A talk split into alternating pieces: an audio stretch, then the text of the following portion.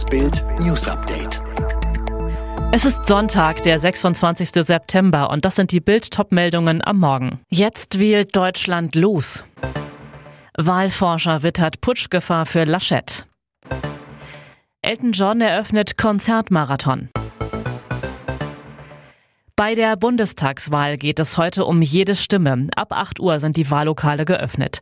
Von Flensburg bis München entscheiden mehr als 60 Millionen Menschen bis 18 Uhr, welche Regierung Deutschland die nächsten vier Jahre führt. In Mecklenburg-Vorpommern und Berlin sind außerdem Landtagswahlen.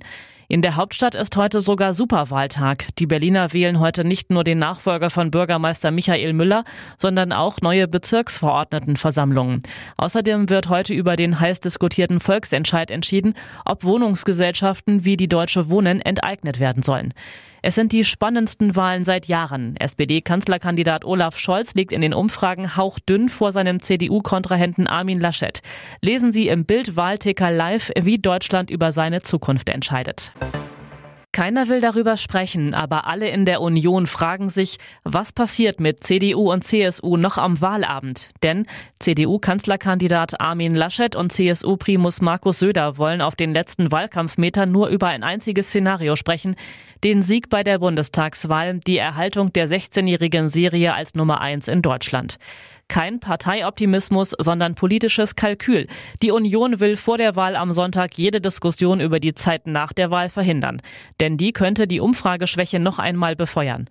Denn auch Laschets politisches Schicksal ist von dem Ergebnis der Wahl abhängig, sagt ein Bundesvorstandsmitglied.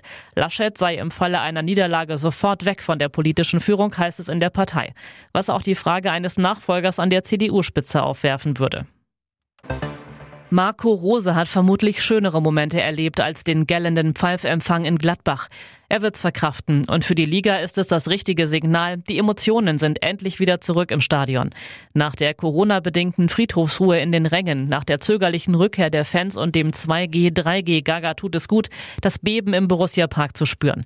Gleichgültigkeit gegenüber Rose wäre doch viel schlimmer gewesen, auch für den neuen BVB-Trainer selbst. Sonst hätte er bei seinem verlassenen Club nicht mal enttäuschte Gefühle hinterlassen. Die Gladbach-Fans werden den Sieg als gerechte Strafe für Roses Abgang ansehen und die Dortmunder müssen erkennen, was sie ohne Haaland sind. Immer noch ein sehr gutes Team, aber kein Bayernjäger. Aus der Küche direkt in die Klinik. Annie Vandenbusche aus Frankreich kochte 15 Jahre lang begeistert mit der Küchenmaschine Thermomix, bis ihr ein Liter 100 Grad Celsius heiße Tomatenpüree ins Gesicht spritzte. Der Thermomix ist buchstäblich in meinem Gesicht explodiert, sagt Annie Vandenbusche. Dabei hatte ich mich gewissenhaft ans Rezept gehalten. Sie warf ihre Brille weg, hielt den Kopf unter Wasser. In der Notaufnahme stellten die Ärzte Verbrennungen zweiten Grades fest. Ich sah aus wie der unsichtbare Mann. Mein Gesicht war komplett verbunden, so die Rentnerin. Das Gesicht der Thermomix-Köchin war nach dem Unfall 21 Tage lang komplett bandagiert. Sie erhielt 670 Euro Entschädigung vom Hersteller Vorwerk und eine Entschuldigung. Doch den Thermomix benutzt sie seither nicht mehr.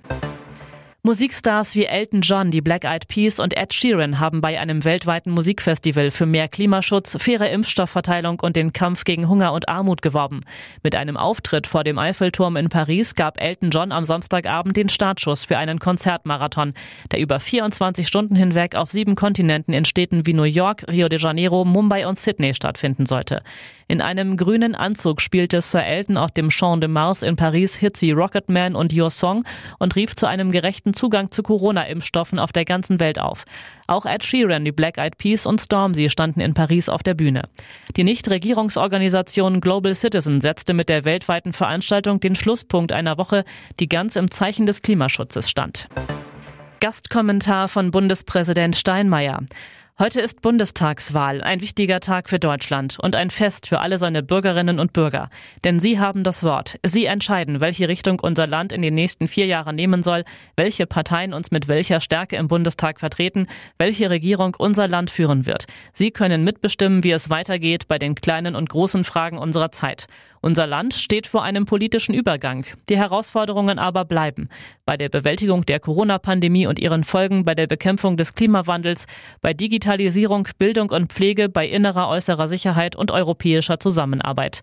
Demokratie lebt vom Einmischen und Mitmachen. Wer mitmacht, wird gehört. Wer nicht wählt, lässt andere für sich entscheiden. Lassen Sie uns gemeinsam abstimmen für eine starke Demokratie und eine gute Zukunft. Jede Stimme zielt. Alle weiteren News und die neuesten Entwicklungen zu den Top-Themen gibt's jetzt rund um die Uhr online auf Bild.de. Auch unsere Kollegen der Welt haben jetzt ein tägliches Update. Wenn ihr also mehr Nachrichten aus der Politik hören wollt, sagt Alexa, spiele die Nachrichten von Weltpolitik oder hört direkt im Podcast Kick-Off Politik rein. Immer von montags bis freitags ab 6 Uhr bekommt ihr in nur 10 Minuten die wichtigsten Themen des Tages.